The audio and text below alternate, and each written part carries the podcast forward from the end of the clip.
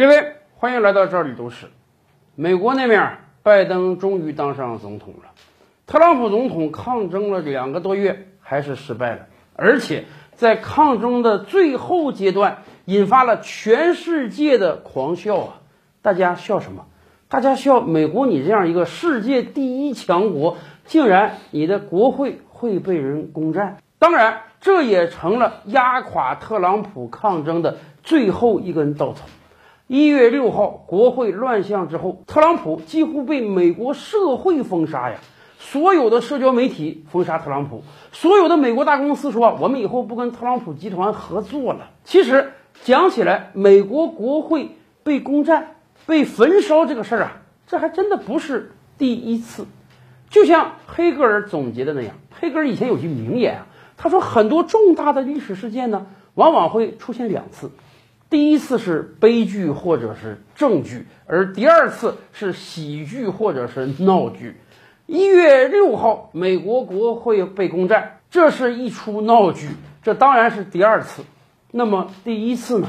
第一次远在两百多年之前，而那一次对美国来讲还真的是个悲剧。摊开世界地图，我们会发现啊，美国有一个好邻居加拿大。加拿大这个总体面积，我们感觉用肉眼看啊，跟美国不相上下。然而，加拿大的人口比美国少太多了。长久以来，在我们印象中啊，这个加拿大就是美国的一个小迷弟啊，小跟班儿。加拿大人似乎没有什么自己的军队啊、国防啊，一切都唯美国马首是从。所以啊，很多人就有个疑问。说美国已经占了这么大片面积了啊，为什么不干脆把这个加拿大也变成自己的一个州或者几个州啊？整个北美大陆统一一下不好吗？你以为美国人没存这份心吗？当然存了。这个世界上有两个国家对于领土是特别特别渴求的，一个是俄罗斯，这个咱们知道，从一个小小的基辅罗斯打下了两千多万平方公里的大领土啊。其实。美国的野心从来都不比俄罗斯小啊！北美十三州独立的时候，我们今天看地图，那就是一小犄角旮旯，没有多大面积啊。美国今天这接近一千万平方公里的土地，都是两百多年来他巧取豪夺，通过战争手段，甚至诱骗，甚至赎买过来的。美国大量，美国建国两百年以来，领土一直在扩张啊，所以美国人早早的就想把加拿大并过来了。只不过没成功而已呀。话说那是十九世纪之初啊，美国领土面积呢稍微大了点儿的啊，但是美国人感觉到啊，英国人还是虎视眈眈的盯着他们。毕竟这个独立战争打完没几年，英国人当时啊主要是控制加拿大，所以美国人特别想啊把这个英国给赶跑啊，整个北美大陆连成一线，全归美国。正好呢，这个时候欧洲战场激战正酣。拿破仑领着法军正在欧洲大陆上驰骋呢。哎，英国那个时候啊，自顾不暇，根本就没有精力考虑北美的事儿。大量的军队派到欧洲大陆，要跟拿破仑作战。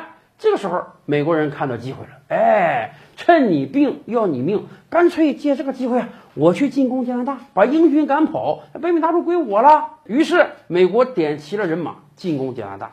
没想到啊。驻守加拿大的英军虽然数量不多，但是作战很英勇，不但没让美国人把地盘抢了过去，甚至还准备反攻美国。这个仗，一打就打了两年，从一八一二年打到一八一四年。这个时候，欧洲大陆上形势发生变化了，拿破仑战败了，被反法联盟啊流放到一个小岛上去了。英国感觉到，哎呀，我这下可以腾出手来收拾你美国了。于是，英国派远征舰队。和驻加拿大的英军夹击美国，擒贼先擒王啊！英国人明白这个道理，于是他们直接攻击了当时美国首都华盛顿，把华盛顿的美军全都打跑了，占领了美国的议会大厦。那个时候啊，美国这个国会啊还没建得像现在这么富丽堂皇呢，主要是外面的这个石头柱子都起来了啊，木质结构也都有了。英国人想啊，一不做二不休，我干脆把你这国会大厦给烧了得了。咱也不知道英国人从哪留下来这个脾气啊！只要占领了人家国家首都，就愿意放一把火。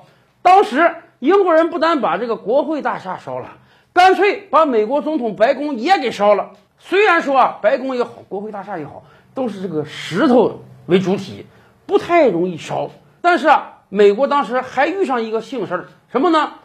大火刚燃起来没多久，天降大雨，这个大雨把这个大火浇灭了，简直是天不亡美呀。